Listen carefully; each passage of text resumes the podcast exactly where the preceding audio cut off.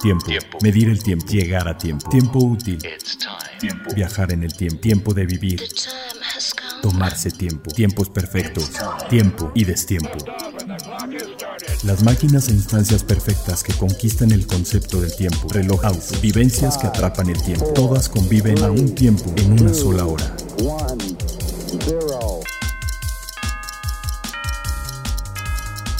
Hora local.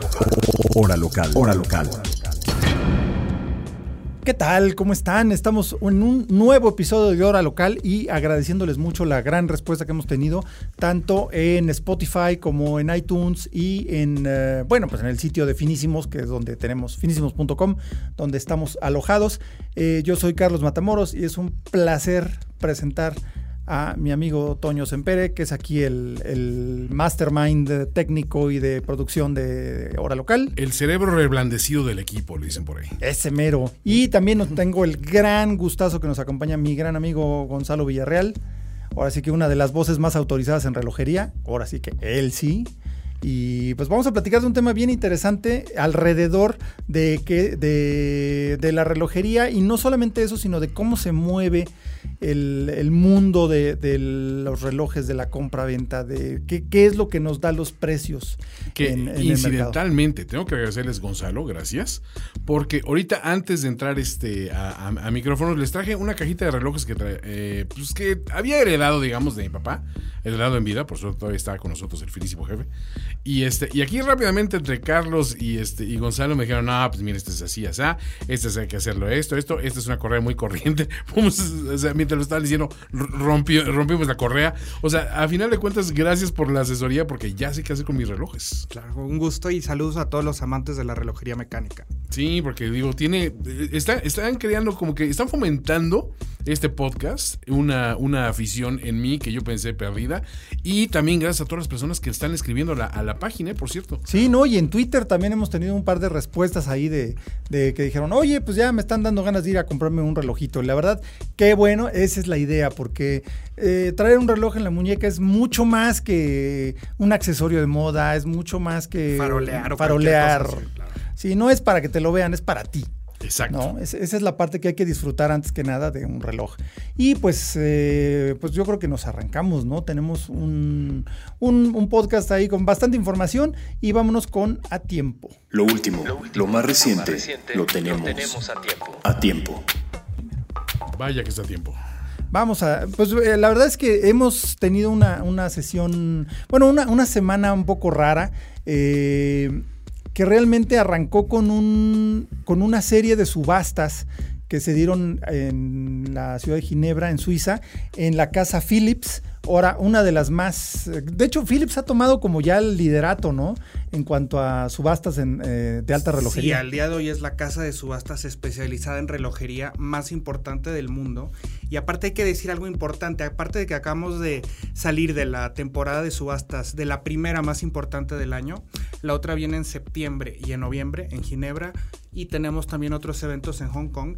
Hay que decir que también hay algo bien interesante. Se acaba de cumplir el mes pasado 30 años de esta fiebre de las subastas que arrancó con todo esto que nos ha llevado a soñar con conseguir un reloj así, un tesoro escondido y hacernos millonarios de la nada, porque en abril de 1989 se hizo la primera gran subasta temática en una casa de subastas en Ginebra que se llamaba Habsburg Feldman, que después se convirtió en la famosa Antiquorum y que fue una subasta que se llamó El arte de Patek Philippe, eh, que fue el 9 de abril de 1989. Sí, que fue la primera subasta monomarca como tal, ¿no? Sí, se subastaron 300 relojes legendarios por primera vez. Y una cosa muy interesante, aparte de los 300 lotes, el lote 301 fue el calibre 89 de Patek Philippe. No, ese, ese calibre 89 realmente es todo un suceso de en la, en la relojería, eh, que festejaba un aniversario de Patek Philippe, ¿no? Sí, el 150 aniversario, si no me falla la memoria. Sí, 150 el, más o menos la cifra que tenía yo, pero no quise, pues sí, porque recientemente fue el 175, fue hace claro. Sí, 150 aniversario de Patek Philippe y fue un reloj extraordinario, no era una pieza de, de pulso, era un reloj de bolsillo y de hecho bastante grande pero era el reloj con la mayor cantidad de complicaciones integradas en un solo mecanismo, ¿no? Así es. Entonces, eh, toda la cantidad de funciones y, hizo que tardara muchos años el desarrollo de esta pieza. Es evidentemente nada más para, para admirarse porque no, no es portable de ninguna manera. Pero solamente se hicieron cuatro, ¿no? Así es, en diferentes metales. Se tardaron cuatro años en construir las piezas y más o menos como 10 años en, el, en el, desarrollo. Sí, o sea, es, una, pieza extraordinaria. Les vamos a poner ahí imágenes en nuestra página de Facebook. Si no me falla la memoria, creo que es el último reloj de esa complicación hecho sin computadora en la historia. Sí, de hecho por, por diseño tradicional relojero, o sea, usando respirador, eh, cálculos manuales, vaya, pues, o sea, se usaron calculadoras y demás, pero no un diseño asistido por computadora como es la norma actualmente. O sea, es relojería tradicional de la más pura hechura eh, pues en, la era moderna. ¿no? Y, fíjate que además ahí también, fíjate qué importante, porque viene de la continuación de la salida o de la crisis del cuarzo, la presentación de Swatch, que eh, el Swatch hace que la gente empiece a consumir relojes como un producto coleccionable. Sí, tenía poquitos años de haber salido Swatch. Y viene saliendo la industria de la crisis y en el 89 con esta primera subasta temática de Patek Philippe, podríamos decir que oficialmente, aunque ya había esa... Sí, ya se estaba despertando. Ya había círculos de coleccionistas de relojes importantes, se me ocurre aquí en México hasta principios del siglo XX Franz Mayer este, que compraba piezas en todo el mundo, este, tenía gentes en Nueva York y en Europa, pero aquí lo podemos decir que es lo más público y donde podemos decir que empieza realmente la época este, contemporánea de la relojería que vemos hasta ahorita con las medias, con, los podcasts, con todas estas, este, eh, bueno, la, la, globalización de la relojería. Y aparte de ahí, pues establece ya la relojería formalmente como arte este, porque está subastada como un objeto de arte en una casa de subastas. A los dos años este, viene otra subasta temática muy importante, que es la del arte de Breguet. Exacto. Esta es en, el 1991 y también eran 204 relojes históricos de personajes este, de la realeza. Sí, porque Breguet era el relojero de, reyes, De, grandes personajes de la historia. De toda la historia. Bueno, Napoleón menciona a Breguet en Sí, sí, de hecho, este, inclusive, este, pues fue relojero oficial cuando él fue, este, en sus campañas militares, el zar Alejandro de Rusia, la primera cosa cuando entró a París, o sea, fue a comprar un reloj a la boutique Breguet. Entonces, podemos ver que sí la relojería tenía otro significado entonces, ¿no? Sí, lo que hemos platicado varias veces, que eran, eran instrumentos eh, tanto, eran más importantes por su función que ahora pero eran igualmente apreciados como un objeto de culto, ¿no? Bueno, a tal grado que fíjate, durante el siglo XVIII, que estamos hablando más o menos de antes, incluso la gente hasta se pintaba en los cuadros con sus relojes, porque eran símbolos de, pues, de realeza, de conocimiento, de estatus. Sí, era que al día de hoy yo sigo diciendo que es la posesión más sofisticada que puede tener un caballero. No, sin duda, porque... O sea, no, ni, siquiera un automóvil. ¿eh? O sea, conceptualmente, por el precio, porque lo usas. Dice más de ti. Sí, tiene otro, tiene otro peso. Dice más de ti el, reloj que portas, ¿no? Y aparte algo que a mí me encanta, o sea, las modas pueden cambiar, los zapatos se te acaban, los coches pasan de moda, pero el reloj... O se descomponen. O se descomponen. o no circulan. O no circulan. pero, por partida doble. exacto, sí, hoy nos toca doble. Y el reloj, pues te digo, puedes agarrar un reloj del siglo XVIII y tiene la misma función al final del. Sí, exacto, y cualquiera lo puede entender. Exacto. Pero trata de manejar un, Ford modelo T. y ¿no? ¿no? trata de manejar un Ford modelo, exacto, de entender cómo, cómo, guías un caballo, ¿no? Sí, claro. O los que no tenían volante, ¿no? Que era la palanquita. Sí, una palanca así para moverle. exacto, la interfase sigue siendo igual prácticamente. Sí, Digo, salvo algunas otras diferencias que por ahí le estamos preparando un videíto de, de diferentes formas de expresar la hora, diferentes formas de leerla, que ese se va a poner muy divertido, pero eso lo van a ver en, la página de Facebook y en nuestro YouTube. Pero por lo pronto seguimos con las subastas. Entonces, dentro de esta historia de, subastas, de, cómo cambió el mercado, lo que, lo que varias veces hemos platicado, que Swatch realmente inventó al coleccionista de relojes. O sea, normalizó la, la normalizó el que puedas tener varios relojes. Digamos que el lo que no te vieran raro, lo democratizó. Hizo Exacto. un O sea- accesorio de moda, no nomás una herramienta. Y lo Sí, hizo más para, para que todo. todos le entráramos, no nomás la Claro. gente de mucho varo de... No, porque había exacto los coleccionistas, como decía Gonzalo, los, los círculos de coleccionistas, pero era un poquito medio esotérico el asunto, ¿no? Sí, sí. Era muy oculto y era muy.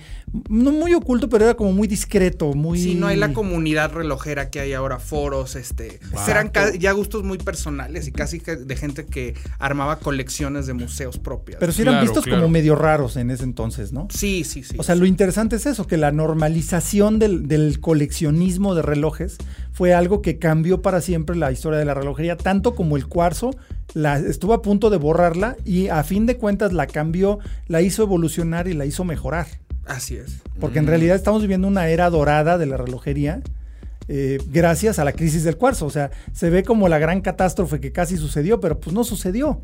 No. O sea, vaya, sucedió, afectó, muchos eh, sucumbieron, pero los que quedaron como que es- reforzó la parte interesante, la parte artística, la parte emotiva que tiene la relojería mecánica. Y es justo de lo que hablamos aquí todo el tiempo. Pero a ¿no? ver, y el cambio de mentalidad, sobre todo. Pero cuéntenme tantito sobre esa crisis del cuarzo. Ah, pues muy cierto, no hemos hablado realmente tal cual de la crisis del cuarzo. Vaya, eh, ya se había investigado la forma de medir el tiempo de una manera más precisa, porque antes la precisión era lo más importante. Por Claro. eso Abraham Luis Breguet en 1800 patentó el turbillón, que era para que tuviera menos variación dependiendo de la posición del reloj. Promediaba esa, esa variación. Entonces, se hicieron varios experimentos con eh, distintos tipos de osciladores. A fin de cuentas, un péndulo es un oscilador que te permite eh, una, un ritmo, Una cadencia. una cadencia uniforme y eso te permite hacer conteos. Y esos conteos son los que te pe- permiten medir el tiempo. Exacto. Eh, al final, el volante oscilador de un reloj, la, la- la rueda de balance, es un péndulo. Este, De torsión. Es un péndulo de torsión. Eh, el cuarzo en sí es lo mismo, es un péndulo, solo que de mucho más alta frecuencia. Oh, El, el cuarzo es un, es un cristal que tiene una propiedad que se llama piezoelectricidad, que se supone que cuando lo, bueno, no se supone, cuando lo sometes a una corriente eléctrica empieza a vibrar ya. empieza a oscilar. Entonces el cuarzo está cortado, los cristales de cuarzo están cortados en forma de, de un diapasón, como una U, y se le, se le a- añade una corriente y eso pro- provoca una oscilación en el material. Ah. Esa oscilación es contada por un, un circuito electrónico. Entonces los cuarzos sirven para las vibras, ¿no? Claro, puras vibras, puras vibras. Eh, técnicamente Ah. sí. Pero no para esos que. Pero no para esos. Tengo cáncer, me voy No, a curar no. con cuarzos. No, cura el cáncer y la mala suerte, no. Esa es otra cosa. No, no, pero realmente los cuarzos sí vibran. Para las vibras. Vibra. unos relojes Philips Time que Sí, traían claro, un cristal que las claro. vibras y que no. No. sé qué. Sí hay quien ha capitalizado esa idea. ¿eh? idea- O sea, que era un te, reloj. que te bloqueaban las energías de las radiofrecuencias, algo así, no me Hippies, acuerdo. aléjense de la relojería. Déjenos eso. Déjenos eso en paz. Espero que ya esa marca ya haya muerto, ¿ah? Pues era muy fuerte en Duty Free, Caribe, eso. No, no era una marca muy fuerte. En Estados Unidos es muy fuerte. ¿Sí? ¿Todavía? ¿Qué marca es? Eh, Phil- Philip Stein. Time, Stein. ¿no? Sí, ah, sí, sí. creo que sí lo sé. No sé Sí, si la- pero sí traen cristales y que te equilibraban las vibraciones. No confundir con Filippo Loretti. No, ese no. Ok, ya. Ese no. Pero bueno, el caso es que eh, eh, antes del- de que se, se utilizara el cuarzo para medir, eh, por lo menos masivamente, porque ya existían relojes de cuarzo para Va, va, va. cronometrajes y para cosas así más grandes. Eh, antes de eso se, había, eh, se habían hecho los relojes eléctricos, como los que tenía Hamilton, ¿te acuerdas? Exactamente, el Ventura, por ejemplo. El Ventura, el Hamilton Ventura, como el que sacan los Men in Black, el original, Ajá, o ajá. tenía O sea, Elvis. Elvis uno. Presley también, Elvis, claro. claro. Oh, vea, The King. Sí, que es un reloj que tiene una forma triangular muy particular, que se ve como medio extraterrestre, por eso lo sacaron en Men in Black, es el reloj de los Men in Black. Ese reloj era eléctrico, no era electrónico, era eléctrico. Eléctrico. Sí, o sea, tenía un volante carga. oscilador, una rueda de balance, como un reloj mecánico, Sí. pero tenía una, unos electroimanes.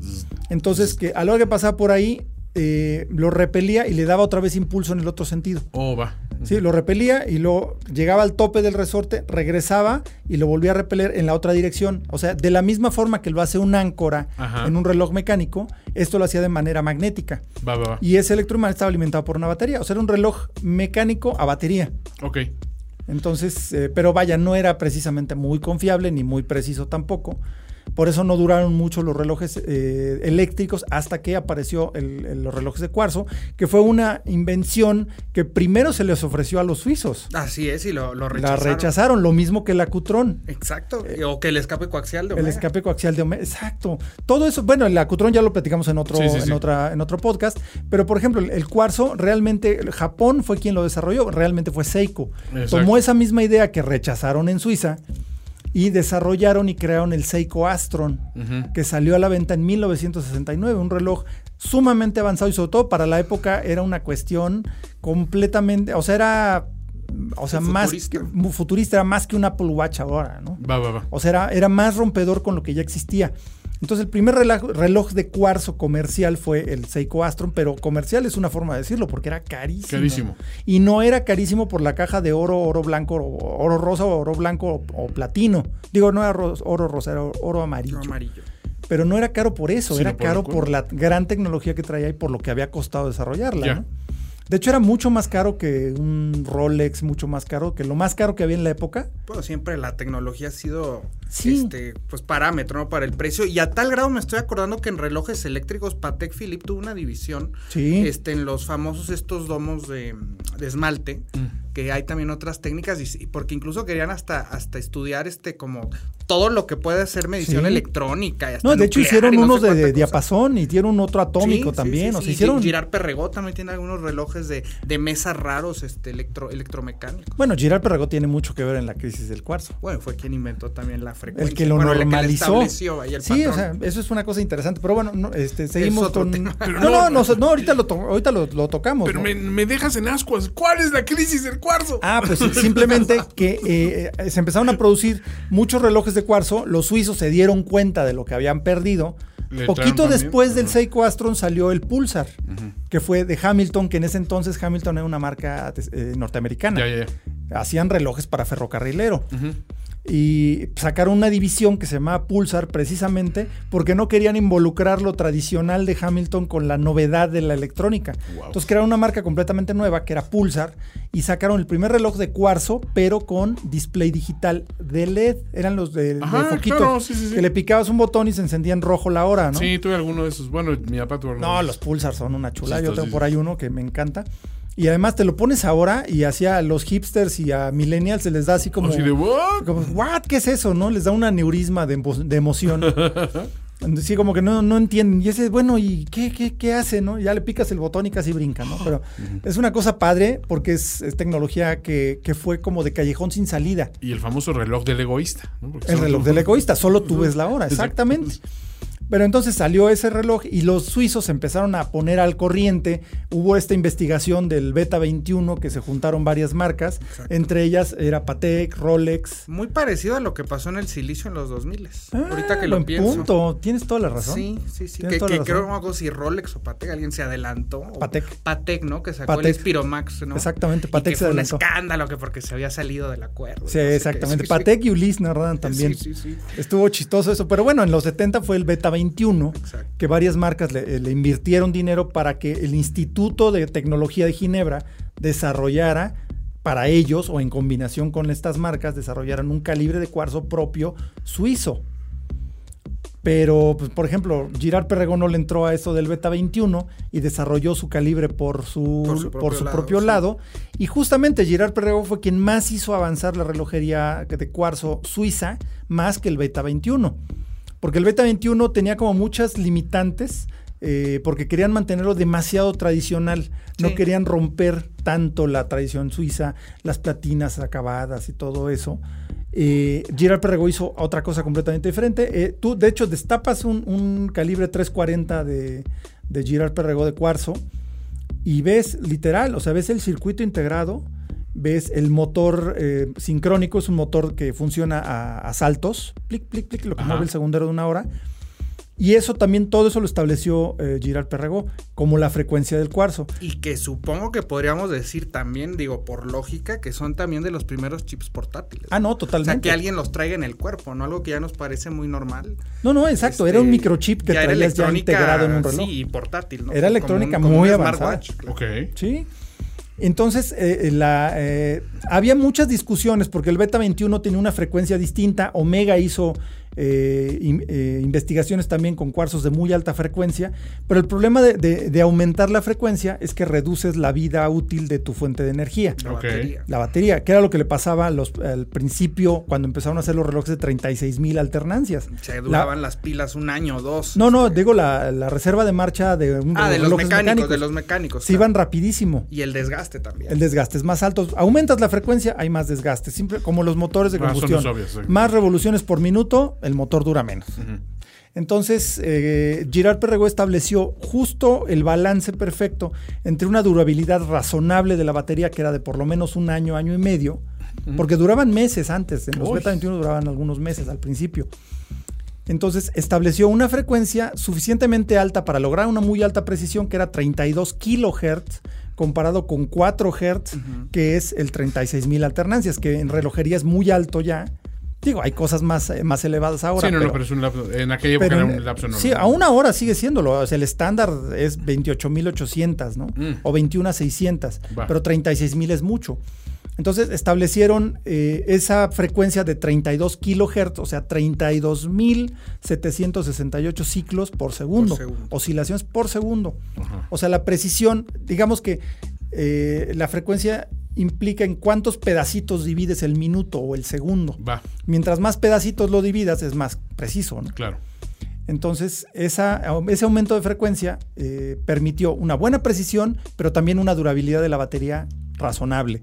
Igual, el salto de hora, de segundo por segundo del, del, segundero en los relojes de cuarzo también fue establecido por eso, no porque no pudieran hacerse caminar continuamente. Que de hecho en los diapasones así pasa. En los diapasones sí, pero, pero no, no es un motor específicamente. Claro. En los de cuarzo es salto por salto porque igual solamente necesitas energía a pulsos. Al impulso. Entonces dura más la batería.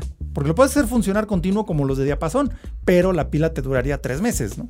Entonces, ese tipo de estándares no existían, todo eso lo, estableció Gerard Perregó y es el estándar de la industria, algo bien notable. Pero lo que pasó fue que, como todo en la electrónica, se empezó a hacer barato. Mm. Y no faltó quien lo empezara a producir en Taiwán, mm. no faltó quien produciera, produjera en Hong Kong, y los precios se fueron al suelo, se empezaron a hacer relojes de plástico, o sea, Swatch no fue el primero en hacer relojes de plástico, pero empezaron a hacer relojes digitales de plástico que te acaban costando 10, 15, 20 dólares. Compáralo con los 2000 y cacho que costaba un Astron original. Claro. Porque costaban eso, costaban o Era el regalo de graduación, o sea, era una posesión importante el claro. ¿no? Y ahora ya se volvía accesible para cualquier persona. Una masificación ahí. Exactamente. Entonces, ¿quién te iba a comprar? Como los celulares, un poco. Como los al principio. Al principio. Que muy poca gente los tenían, eran símbolo de estatus. Claro. Y de repente ya todo el mundo tiene uno. Exacto. ¿Qué pasaba? O sea, ¿qué pasaba si tú tenías un Rolex Beta 21 muy preciso y todo que costaba, no sé, que te gusta 500 dólares en aquel entonces, y podías comprar un reloj que era más exacto sí.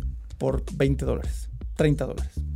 50 si ya tenía caja metálica y todo. Entonces, eso provocó una crisis en Suiza porque se dejaron de vender relojes. Y que era el propio discurso de ellos, o sea, porque lo que buscaban era la precisión y se dieron un balazo en el pie. Exactamente. Porque solitos se los, se los comieron este, pues el cuarzo. El cuarzo se los comió.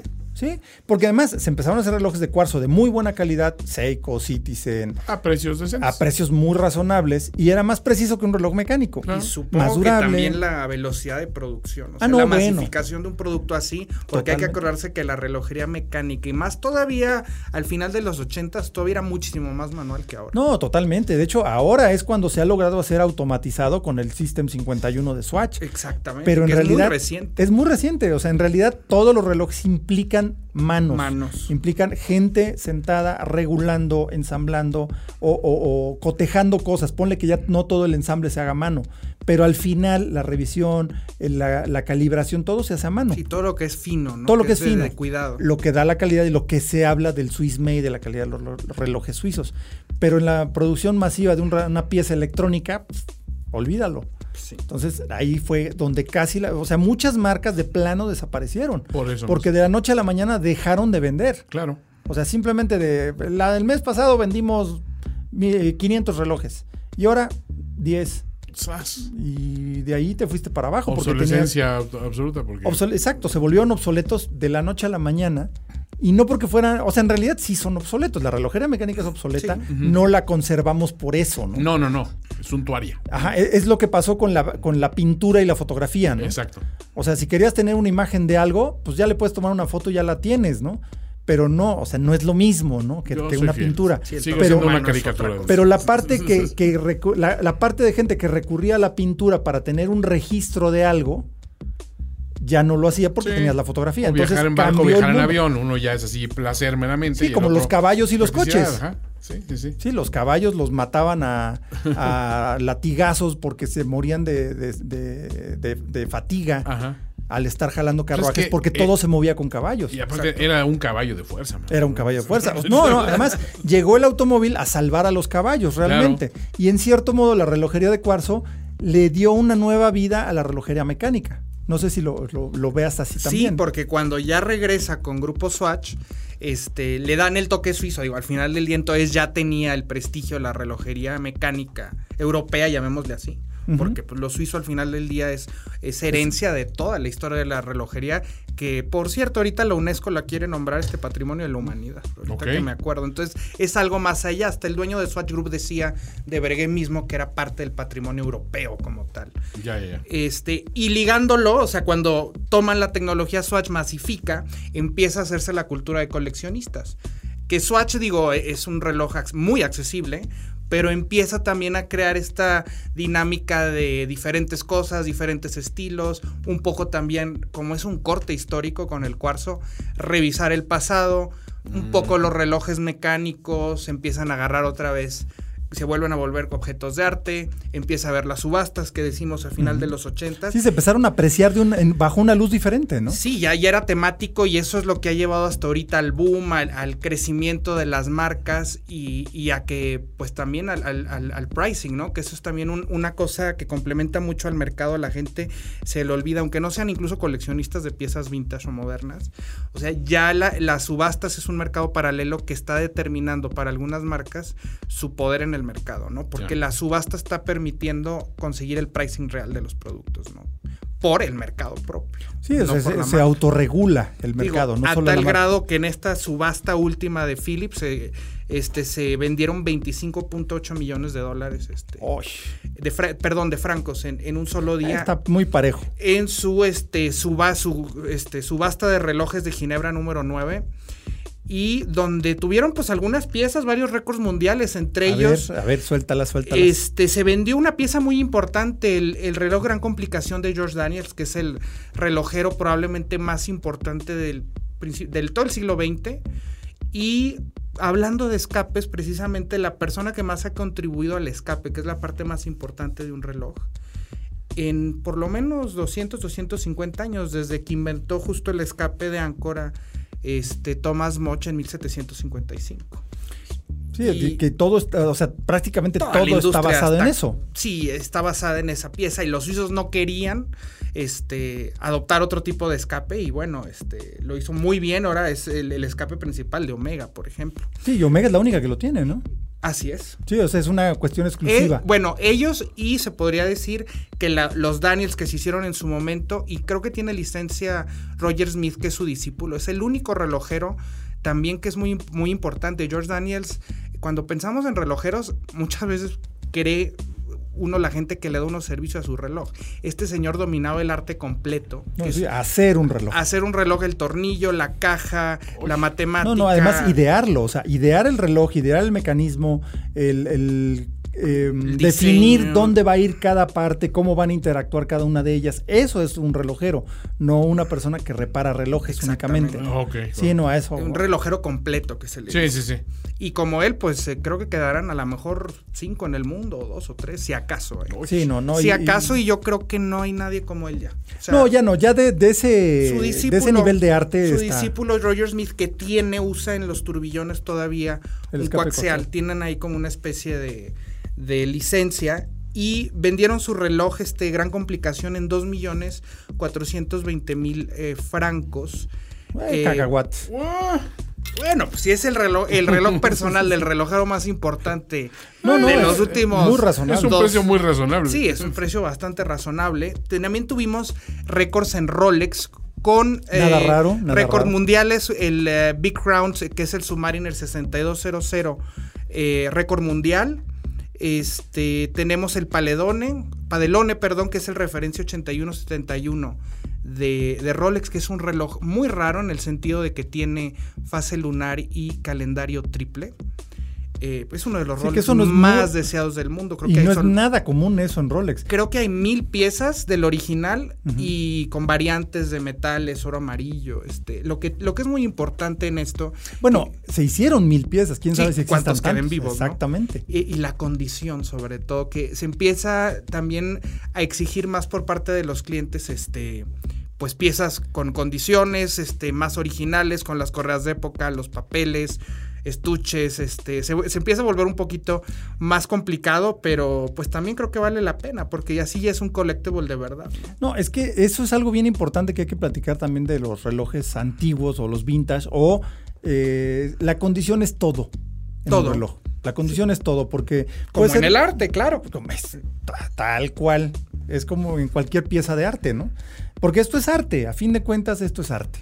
Y fíjate, estuvo muy interesante ya como estos eventos de la subasta son eventos este globales porque, bueno, se, se, sobrepasaron los estimados, hay un estimado bajo y alto por cada pieza que dan los expertos, pero también este, participaron en esta subasta 73 países. Sí, porque eh, ya, ya antes era por teléfono, ¿no? Así es, todavía, todavía. No, bueno, todavía, pero me refiero que antes nada más era por teléfono los que no podían estar presentes y ahora, como transmiten en vivo las subastas. Aparte de esos, o sea, de los 70, 73 países, hubo mil más de mil personas registradas en línea pujando en esta subasta. Wow. Este, y que fue una subasta pues de, dos días prácticamente. Wow, eso sí está. Se vendieron el 100% de todos los lotes, lo que quiere decir que estaba muy, muy bien curada la, subasta. Y, los pues precios de salida este, razonables, ¿no? Sí, hubo tres récords mundiales, como te digo, el, Submariner 5508 Small Crown, que se vendió en eh, más o menos medio millón de francos. Wow. Y tenemos también para su hermanito el, eh, Submariner que le llaman Small Crown de, este, Corona Pequeña. También se vendió ese era el lote 220 por 596 mil francos. O sea, sí son niveles de récord. Sí, digamos. Sí, no, totalmente. O sea, vale lo que más que un Ferrari al final del día. Sí, ¿no? Pues dos. dos. dos. Y también, pues, de un Rolex raro que estaría increíble que, reeditaran algo así con complicaciones astronómicas o calendario. No, pero ya como no es muy su. ¿Quién sabe? Bueno, en, en, Cellini lo están volviendo a hacer con la fase lunar, esta nueva con meteorito. Sí, pero digo, los relojes están increíbles. Pero no sé qué tanto éxito de ventas hayan tenido, ¿eh? Imagínate si lo hicieran en un Oyster. Exacto. Es que esa es la cosa, que no fuera un Cellini, sería un hit. A eso voy, exacto. Porque, un Jean-Claude Killy relanzado, una cosa así, olvídate. Claro, es que por ejemplo los Cellini son una colección muy padre de Rolex. A mí siempre me han gustado los Cellini desde que salieron los antiguos, en honor a Benvenuto Cellini. Claro. Pero eh, como que no son muy apreciados en el mercado, al menos al menos en México, ¿no? En México como que no es una submarca de Rolex muy querida. Y eso es un poco irónico, porque si nos vamos a la estrategia de la marca, o sea, si en términos reales, pues es la colección más exclusiva de Rolex. Ah, no, definitivamente. y son los relojes más nicho, los más raros. Pero eh, ya vimos que no es nada más eso. Sí, no, no, bueno, las subastas son un ejemplo, ¿no? Por alguien paga eso, estos precios, este... Debe haber algo ahí, ¿no? Sí, sí, el Padelone se fue en 980 mil francos. Ay, buena. Este, que es un nuevo récord para esta referencia no, sí está, relojes de oro. Está muy espectacular. De oro amarillo. entonces sí, sí hay un tema ahí. Está fuerte. Y todo eso obviamente genera un buzz con los relojes este, contemporáneos. Sí, los vuelve a poner a la, a la eh, ¿cómo se llama? Los vuelve a meter a la conversación. Y los revalúa. Por ejemplo, los relojes usados mismos, este, ya los ve uno diferente, ¿no? Ya los ve uno diferente, ¿no? Y pregunta, ¿esta situación significa también de que en un momento dado, eh, no sé, la gente vuelve a esto como una inversión, o sea, vuelve a pensar en relojes como una inversión, atrae más, más gente que invierte en relojes. Hay los dos tipos, ¿eh? Es que sí, o sea, realmente los relojes no, yo, o sea, salvo muy raras excepciones. Yo, yo soy muy talibán en esto, o sea, yo digo, el que es especulador no es coleccionista y el que es coleccionista no es ah. Lo mismo que pasa con el arte, con los coches, con ese Sí hay los dos, desafortunadamente. Ajá. Eh, no se suelen mezclar. Siempre es o, quiero especular o soy coleccionista apasionado. Ah, lo cual se me hace muy triste, ¿no? Eh, pasa también con los vinos, pasa con, los coches, los, vinos, los coches, el arte. Los relojes se usan, el dinero va en el banco. Sí, sí, sí. O sea, ese Exactamente, los relojes se usan. Tal cual. Es que justo ese es algo que, en, hora local queremos como que fomentar, ¿no? O sea, que disfrutes tu pieza. No de, ay, no lo voy a usar porque se me va a rayar. Sí. Pues úsalo, disfrútalo. Si se raya, pues mala suerte. Es como los coches, los Garage Queens, ¿no? Que los tienes ahí guardados. guardados y nunca los Alguien lo va a disfrutar cuando te mueras y lo vendan. Ese coche lo subasten o lo que sea. Alguien más lo va a disfrutar. Y tú nunca lo sacaste el, provecho. Exactamente. Oye, y, por ejemplo, hablando de los relojes, eh, pues digamos, seminuevos, ¿no? El uso. Eh, fíjate que estuve, me di una vuelta en Perlong, en, ahí en Perlong Cronos, en, Mazarik. Y me encontré una cosa bien padre porque tienen el rincón como de los usados, ¿no? Como de los, bueno, no de los usados, como seminuevos. De oportunidad. O de oportunidad, porque son relojes que, entraron como el, eh, a trading, como que el, dueño de ese reloj quiso crecer a una pieza diferente. Algo más especial. Algo más especial o algo diferente. A ver, existe eso. O sea, tú puedes llegar y decir, tengo este modelo y quiero hacer un upgrade, digamos. Hacer un upgrade. Por ejemplo, con, con, Perlón lo hacen mucho con sus clientes. Claro. De hecho, es el único joyero establecido en Ciudad de México. Que lo hace. Que lo hace. Eso es, un servicio boutique. Claro. Porque es un extra para sus clientes. Es un servicio personalizado, además. Porque justamente ese es, la, ese es el tema, ¿no? El servicio que generalmente. Y la relación a largo plazo un poco. Ah, porque ya no es nada más vender que un mucho. y ¿no? O sea, ya regresas. vender cualquiera puede vender. Y ayudas a construir una colección más interesante. tan simple. Y fomentas fidelidad. Es, otro, es otro tipo de trato. tan simple como ponerte en la cajuela de un coche puedes vender. Eso es vender. sí, claro. o abrirte una gabardina Como la gabardina, sí, ¿no? Eso es vender. Pero, pero crear justo una relación a largo plazo con un cliente es algo que de verdad sí me ha tocado ver acá en, en Perlón y mis respetos, porque justo es eso. O sea, una persona compró un reloj hace, no sé, cinco años. Y de repente dice, ¿sabes qué? Ya no me gusta tanto. O salió este que me gustó mucho más. Salió el que me gustó más. O cambió mi gusto, simplemente. Pues ah, se vale. Entonces, pues ahí se ve, este, se ve, se negocia y busca una pieza que le guste más en ese momento. Entonces, muchos de esos relojes que entran a un, un trade-in están en, un, en una vitrina especial en Perlong de seminuevos y la verdad te encuentras unas cosas. Yo encontré, yo el otro día vi un, un Gerald Genta, un arena retro hermoso, que es una pieza bien especial. Ya no existe la marca y ya no se hacen cosas como esas. Y aparte, sabes que puedes ver relojes que ya son de colección porque ya no los puedes conseguir, están descontinuados. He visto ahí varios AP, Richard Mille, Patek, o sea, cosas que ya sería imposible conseguir fuera una subasta y en Perlón las puedes encontrar. O sea, de ese nivel de Patek. Sí, dense una vueltecita al, al, rincón de oportunidad. Más lo padre de lo accidental, ¿no? Exacto. no, porque además lo bonito es ver a ver qué te encuentras, porque en, como joyería pues tienes las novedades, tienes las piezas más interesantes, las piezas más vendidas. A ver otra vez dónde están para ir. Están ahí en Presidente Mazarik. Presidente Mazarik en uh, Perlón Cronos. Ajá, Perlón Cronos. Sí, espérame. Sí, sí, sí, sí, he visto. Eh, o sea, ah, digo, los he visto al pasar, pero. Es antes de. Sí, me dejan entrar, sí me dejan entrar, Carlos, aunque no lo creas. No, no, no. Antes de Goldsmith. es presidente Hasta a ti te dejarían entrar. Presidente Mazarik antes de Goldsmith. Que es un antes de Molière. Oye, pues me gusta, me gusta mucho la idea, porque sí hay, hay dos, tres cosas que incluso de repente pienso, ah, ahorita que le estaba comentando los relojes que les enseñé, decir, mira, este a lo mejor lo usaría, este quizá no, pero quizá me animaría a, cambiarlo por otra cosa y está, está padre ahí como para, para empezar a hacerme cliente de, ¿no? No, sí, es, es eh, presidente Mazarik 431. Correcto. Por si necesitan la dirección exacta para ponérsela al Waze. Apuntado. Échense una bolsita porque la verdad sí vi, yo vi cosas así de, bueno, el otro día me quedé dos horas viendo la vitrina. Oye, a ver, déjame ver este, a ver, déjame, híjole, sí, te pone uno como chango en frutería. Sí, claro, claro. Pero bueno, sí dense una vueltecita porque la verdad hay unas cosas bien padres, aparte de todo lo nuevo. Me gusta la idea.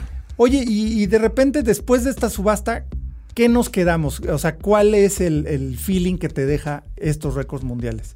Porque a mí se me hace que, este tipo de subastas crean más... Eh, más ruidito, más conciencia, más... Eh, digo, aparte de que cambian los valores. Más exacto, pero en general es el aprecio por, por la relojería, ¿no? Pues ya la ves diferente, ya no nomás ves un reloj viejo, ¿no? No, claro que no. No, es que hay mucha gente que dice, ay, pues es como de mi abuelito. Pues sí, pero por algo. En algún lugar del mundo alguien lo va a valorar. Exacto. Alguien lo va a evaluar, alguien lo va, lo va, a valorar, lo va a apreciar por lo que es. Y eso es lo que está padre, porque además ahora con, con tanta comunicación que tenemos, que literal es instantánea en cualquier momento, con cualquier lado del mundo, eh, todos los expertos salen, ¿no? O sea, toda la gente que le, le, gusta determinado modelo extraño que tú dices en la vida, nadie no había conocido a nadie que le gustara esto de repente, ¡pum! Hay una comunidad de expertos en Kuala Lumpur o en, claro. Timbuktu o donde sea, ¿no? Eso es lo genial de los relojes, o sea, que aparte te abren conversación en cualquier lugar del mundo. Y en cualquier idioma, porque al fin de ¿eh? cuentas es un idioma la relojería, ¿no? Es un solo lenguaje. Sí, hay complicidad cuando uno se encuentra a alguien con un, reloj que, es algo más del ordinario y empieza a ver ya... Por lo menos hay la mirita así de... Sí. La, manita de... Eh, muy bien. Cool. Sí, eso, eso es padre. La verdad es que esto es la relojería es un deporte, practíquenla. Pues que se ven, mira, cambios como que vienen, este, obviamente, em, colecciones o subastas más curadas. Este, viene una, eh, una subasta que viene a finales de mayo este, en Hong Kong, por pues Ya no tarda nada. Y Hong Kong es un mercadazo para todo. O sea, Hong Kong es una comunidad relojera. De hecho, las casi siempre las piezas más importantes de subastas, yo estuve viendo esto en vivo, este, las piezas más importantes se las llevó este, un cliente de Hong Kong, Es que raro. No, es que Hong Kong es el mercado número uno para todo. Para prácticamente todas las marcas. Prácticamente en 15 años se ha mantenido como el mercado uno del mundo. Hace un año Estados Unidos ya lo pasó como el mercado uno. Pero ahí, se la, van peleando. Pero ahí se la van peleando, ¿no? Y, digo, durante, ocho años. Tenía ocho años que Estados Unidos no era el mercado. Chécate el tamaño de Hong Kong sí, con el tamaño de Estados Unidos. Eso es lo increíble, ¿no? Eso es lo increíble. Sí, sí, o sea, el nivel de concentración de, cultura relojera y pasión por... Que en Asia siempre lo ha habido, ya se hacían relojes este, en la ciudad prohibida, creo que en el siglo XV, XVI. O sea, importaban este, relojeros de Inglaterra los emperadores de China. No, y muchas piezas históricas de grandes marcas como Breguet incluso, eran para los mercados este, asiáticos. Girard Perregó tenía también agentes. cosas. Y en el siglo XVIII tenían agentes en Estambul. Este, Patek lo tuvo muchísimo más tarde con Góndolo en, en en, Brasil. en, Brasil. Y así ha sido la primera industria como globalizada también de marca, que tenía gentes en todo el mundo. Es que eso era por la concentración, más, o sea, era globalizada, pero era por la concentración del poderío relojero en Suiza. También, sí, europeo en general. En, Europa, todo, todo, era en Europa, todo era Inglaterra, Francia, poquito Alemania, pero en realidad era eso, era por la concentración en, de tanto, tanto conocimiento, tanto todo, que pues, en, el resto del mundo, ¿dónde más consigues relojes? Pues en Europa. Hasta los relojeros importaban a todo el mundo. Sí, eso, eso es, algo muy interesante. Oye, pues ahora, este, mm, bueno, pasámonos un, un poco a hablar de novedades con de último minuto. Justo cuando suceden todos los grandes lanzamientos y novedades mundiales, las tenemos de último minuto. De último minuto. Ah, pues, eh, pues esta semana eh, tenemos la convención del grupo Atila y todas sus marcas, que son los importadores de Zenith, Fendi, Gucci, eh, Hublot. ¿Cuál me falta? Eh, Busser, Grubel Force. Ah, no, Busser. Claro, es que esas me faltan mañana. Mark Newson, este, no, bueno, que son increíbles. No, los relojes de mesa de Lepe, qué bárbaro. Qué barbaridad. Pero el caso es que tuvieron, uy, sí me acuerdo de ese comercial. No, pero bueno, tuvieron su convención de ventas y trajeron a muchos personajes de cada marca. Todavía tenemos pendiente entrevistar a varios de ellos mañana, ya les platicaremos en el próximo podcast, pero por lo pronto tuve la oportunidad de platicar con David Tedeschi, un italiano súper simpático de, encargado de, de Hublot para la región de las Américas y eh, Asia y Medio Oriente. Y la verdad es que estuvimos eh, dándole vuelta un poquito a la, estrategia de, de, Hublot, que es una marca que ha tenido un éxito masivo, tremendo en los últimos años. Eh, y justo yo lo que le, pregunté que sobre las ediciones limitadas, que era una parte como muy visible de la marca Hublot, ¿no? Que sacan ediciones limitadas de muchos temas diferentes, ¿no? Pero ahora eh, se han ido como más hacia la cultura y esa parte se me hace muy interesante porque, por ejemplo, en, Oriente, en China, tienen unas ediciones limitadas con el pianista Lang Lang. Sí. Pero este, espectacular allá, ¿no? O sea, es como el Michael Jackson de China y del piano. Pero de verdad han hecho cosas ya muy interesantes, como la, colaboración con David Orlinsky, con el, escultor francés. Y de verdad los Orlinsky, qué padres están, ¿eh? O sea, las cajas como facetadas. como medio cubista, este, postmoderno, una cosa así Sí, una cosa rara, pero la verdad, eh, pero, o sea, es, es como, como cubista facetado, pero, pero simétrico. Sí. No tiene el rollo asimétrico del, del, del cubismo sino aquí todo simétrico. Entonces las cajas resultantes en diversos materiales tienen como muchas facetas, un poco como, como lo que había sido el octo original de Bulgari. Exacto. Un estilo parecido, pero con un sentido artístico muy profundo y sobre todo eh, la forma de marcar la hora, ¿no? Con unas estructuras también eh, en formas triangulares que son como discos, pero tienen al final una punta y acaban marcando la hora con esas estructuras eh, artísticas. Y de verdad son fáciles de leer, pero de repente se ven así como que, ¿qué es esto, no? Pero no, unas piezas preciosas de, de David Orlinsky. Entonces, esas ediciones limitadas con todo y que son lo más notable y todo, me decía David Tedeschi que en realidad solo representan el 15 y cuando mucho el 20% de la producción de Hublot, de las ventas de Hublot. Entonces quiere decir que la colección eh, central, la colección eh, base de la, de la marca no es precisamente la que más se publicita, pero en realidad las ventas siguen siendo muy buenas. Bueno, en México ha sido fuerte. No, bueno, los Classic Fusion. De hecho, mis favoritos de Hublot son los Classic Fusion. Así es. Honestamente. Eh, porque son como, como no tan alocados como el Big Bang. Que fíjate, hablando de es como la esencia, ¿no? El primer, el prototipo del primer Big Bang, me acuerdo, lo trajeron aquí a México en agosto de 2005. Yo lo tuve en las manos. Wow. Antes de que saliera y lo iban a subastar un mes después. En Only Watch, ¿no? En Only Watch, que fue la primera edición de, de, de Only Watch en finales de septiembre de 2005, que es una subasta que también ahí está lo cool, tiene que ver con filantropía, lo organiza el príncipe Alberto de Mónaco para la eh, distrofia muscular. Y entonces las marcas lo que hacen es que hacían, todavía se sigue haciendo, hacen un reloj único o con alguna temática y el 100% de la, de la venta de estos relojes que son súper guau para cualquier coleccionista porque son piezas únicas, este, va para ayudar a, la, fundación. de distrofia muscular para niños, precisamente.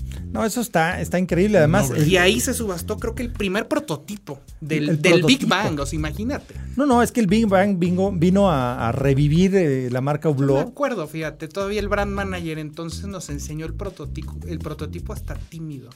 Dijo, Así como que, ¿qué opinan de esto, no? opinan, este, nervioso? Y mira, fue, digo, mm, es, el reloj más importante, yo creo, de los últimos 20 años, por lo que significa. Por lo que significa, por lo que ha, lo que ha cambiado la visión en muchos aspectos de la relojería, ¿no? Esta, esa mm, tendencia que fue el origen de Hublot, que era el el poner materiales eh, exóticos. no exóticos, pero por lo menos como muy disímbolos juntos, ¿no?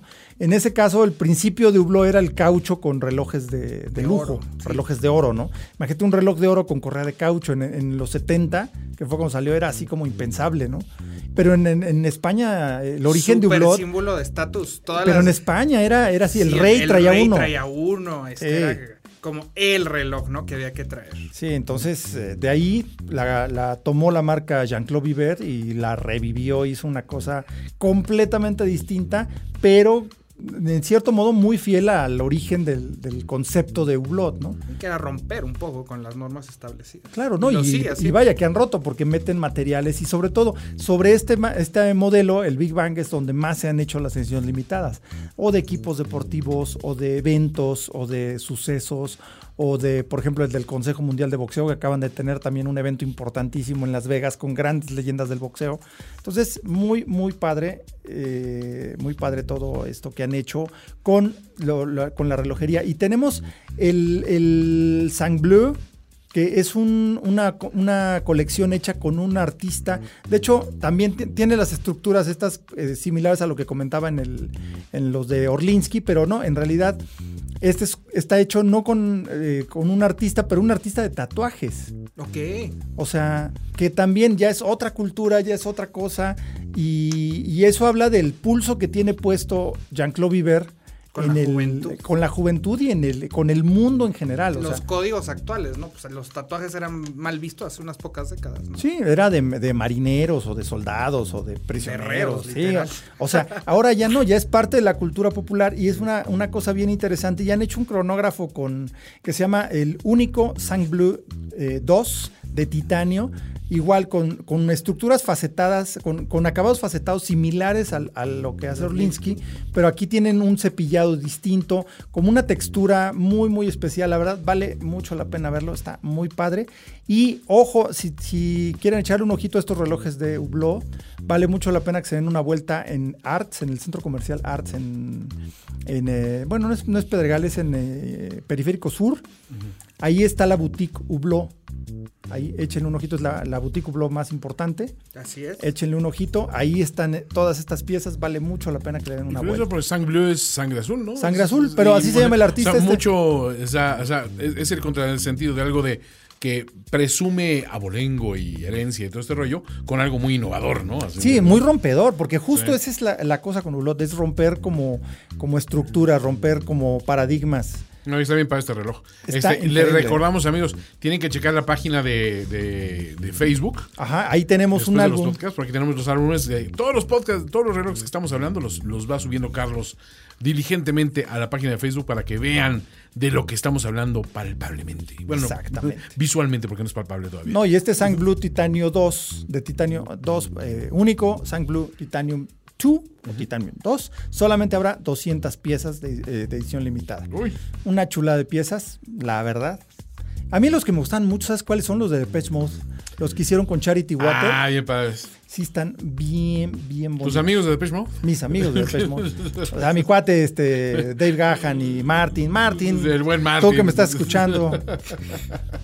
Sí, la verdad es que han hecho cosas muy interesantes. Este, aún eh, dentro de la gran cantidad de ediciones limitadas hay unas cosas espectaculares. Porque digo, hay realmente para todos los gustos, ¿no? Claro que sí. Pero bueno, sigamos con. Vamos a darnos una vueltecita eh, con la complicación. La complicación de esta semana. La complicación. Más allá de la hora, un reloj puede ofrecer otras funciones que se conocen en el argot relojero como complicaciones. complicaciones. La vez pasada platicamos un poquito así de, rapidazo, de estilo quesadilla, muy poquito, muy embarradito sobre la impermeabilidad de los relojes y sobre qué hacer y qué no hacer. Ahorita me gustaría que habláramos un poco más a profundidad, literalmente, de, la, del se puede mojar o no se puede mojar un reloj. ¿Debo mojarlo o no debo mojarlo? O sea, por regla general, si no tienes necesidad de mojarlo, no lo mojes. Sí, claro. O sea, oye, pero es que aguanta 100 metros. Pues sí, pero si no tienes necesidad, no lo mojes. O sea, digo, si un reloj es contra golpes, o sea, tampoco andas golpeando el reloj. Sí, no, tampoco estás probando hasta donde ya no aguante, sí, Sin embargo, curiosamente, cuando dicen, eh, es un reloj contra agua, a ver.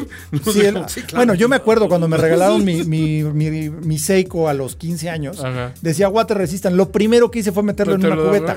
Meter mi mano así en una cubeta para verlo. Y dice, wow. Muy logrado. Sí, o sea. Por eso ponemos. Rolex, cuando lanzó la caja Oyster, empezó a exhibir los relojes adentro de peceras. Adentro de peceras. no, bueno, el, stunt que hicieron con Mercedes, con Mercedes claro. Ese es grande. Lo que pasa es que el concepto básico de Rolex era la caja Oyster, que era una ostra, porque está hecho de una sola pieza de acero y tiene una tapa a rosca y la corona a rosca también. Ok. Entonces, eso era inaudito en 1926. Sí, totalmente. O sea, eso era algo así de wow. Entonces eh, hubo una nadadora inglesa que cruzó el Canal de la Mancha, pues literalmente nadando. Y después Rolex organizó una repetición de la hazaña de Mercedes Gleitze, pero le pusieron un Rolex Oyster en su muñeca. Pesaba tanto que se hundió. Oh. No, era chiquito. y bueno, nadó, nadó este, a través del Canal de la Mancha llevando ese Rolex y pues fue uno de los grandes eh, stunts publicitarios eh, ahora sí que, o de mercadotecnia, antes de que el término mercadotecnia se inventara, ¿no? Este señor Hans Wilsdorf realmente era un visionario tanto de la relojería como del marketing, como del, del cómo vender estas cosas, ¿no? Bueno, pues el primer comercial de televisión de la historia pagado fue para un reloj. Exacto. de, de, Bulova. Fue un Bulova Que también era una marca norteamericana. El primer comercial pagado de, la historia, de, cualquier cosa, cualquier categoría. El primer producto, que se, que se anunció en televisión. ¡Wow! Sí, daba la hora de Estados Unidos y fue en 1941. ¿Qué cosa? Y en México también es la, fue la primera vez que se filmó como la, la hora local también cuando Mega, este, en los Juegos Olímpicos del 68. Ok. Y acuérdense de Haste, Haste, la, hora, de México. Que eran relojes mexicanos. Un nuevo concepto del tiempo. Ese fue, creo que el último que, recuerdo de los Haste. Y, vaya, entonces, eh, hablando de la impermeabilidad, pues ese, ese lanzamiento, ese, ese, esa gran publicidad que se hizo con el reloj impermeable de Rolex, pues eh, fijó en la mente de la gente que el reloj a prueba de agua era Rolex. Aunque el primero fue el Blank Pan 50 Phantom. Sí, claro, el primero de buceo. De buceo, porque estos relojes nacen también, bueno, es muy importante en la guerra cuando empieza todo el tema de poner cargas, los submarinos. No, bueno, ahí era Panerai. Eh, sí, Panerai, o sea, empieza a haber toda esta necesidad de relojes a prueba de agua para actividades más allá del ordinario. Claro. y lo divertido era que Panerai no hacía relojes, Panerai hacía eh, brújulas, profundímetros, instrumentos así. Pero de ahí el de auxiliar para los buzos. No, simplemente dijeron, ah, oye, ya, ya mándame tantas brújulas, mándame tantos profundímetros, ah, hazme unos relojes también. Yo así de, eh, espérame, ¿no? Entonces recurrió Panerai a Rolex. Ya, ya, ya. Y de hecho hay una historia muy buena ahí, ¿no? En la Segunda Guerra Mundial. De cuando Italia es tomada por los nazis. Claro. Eh, pues la familia de, ¿Era Guido o era Giuseppe? era Guido Panerai. Guido Panerai. Corría peligro porque pues, no podía dejar de producir los relojes porque a los alemanes les funcionaban muy bien los relojes. Entonces hay buzos, los Kampfschwimmer, que usaban relojes Panerai que eran italianos, porque pues los habían así de pues presta, ¿no? Esto es ah. botín de guerra. y eh, le exigían a Guido Panerai seguir produciendo los relojes, pero Rolex producía las máquinas y las carátulas y todo eso. Entonces, Rolex no dejó de, surtirle relojes a Panerai, a pesar de que ya estaban con los nazis, claro. para proteger a la familia de Guido Panerai, porque les hubiera ido como en feria. Si no, pues ya no te puedo entregar, pues bye, ¿no? Entonces, esa parte es muy interesante. pero vaya, Panerai tiene una historia anclada, literalmente, en, en, el fondo del mar. Fueron los primeros relojes sumergibles como tales, y por eso tienen esa, esa saliente tan rara con una palanquita para proteger la corona porque no tenían la corona atornillada, que era una patente de Rolex. No podían usarla. Que una cosa pasó similar con los automáticos, ¿no? Cuando se empezaron a hacer relojes automáticos que no fueran perpetual, que no fueran los Rolex. Claro. Rolex tenía la patente del rotor de 360 grados. Entonces tuvieron que inventar una cosa que era tres cuartos de vuelta nada más. Y de martillo. Y, de martillo llegaba y tenía un tope y luego regresaba para otro lado y tenía un tope. No podían hacer el rotor completo a pesar de que era lo más fácil, ¿no? Va, va, va. Y tuvieron que hacer eso por la patente de Rolex, ah. perpetual. Entonces, los relojes. Eh, después salió el 50 Fathoms en 1953. al mismo año más o menos que salió el Submariner. Salió un poquito antes que el Rolex Submariner. Fueron los primeros relojes tal cual de buceo como los conocemos ahora, con el bisel giratorio unidireccional, sí, todos los manecillas gordas, sí, legibilidad, contraste, blancos con negros. Cuando uno piensa en un reloj de buceo, es eso lo que tenemos en la mente. Sí. Un 50 Fathoms o un Submariner. Y en cualquier precio, aparte. O sea, ya es un código más allá, ¿no? Totalmente, o sea, ya está más allá del modelo, ya está más allá de la marca. De hecho, creo que hay un, este, un estandarizo, ¿no? sí. También respecto a eso. Sí, hay un estandarizo para, para... Relojes de buceo. Para definir si el reloj es capaz de... Es, es eh, digno de llamarse un reloj de buceo, un reloj sumergible.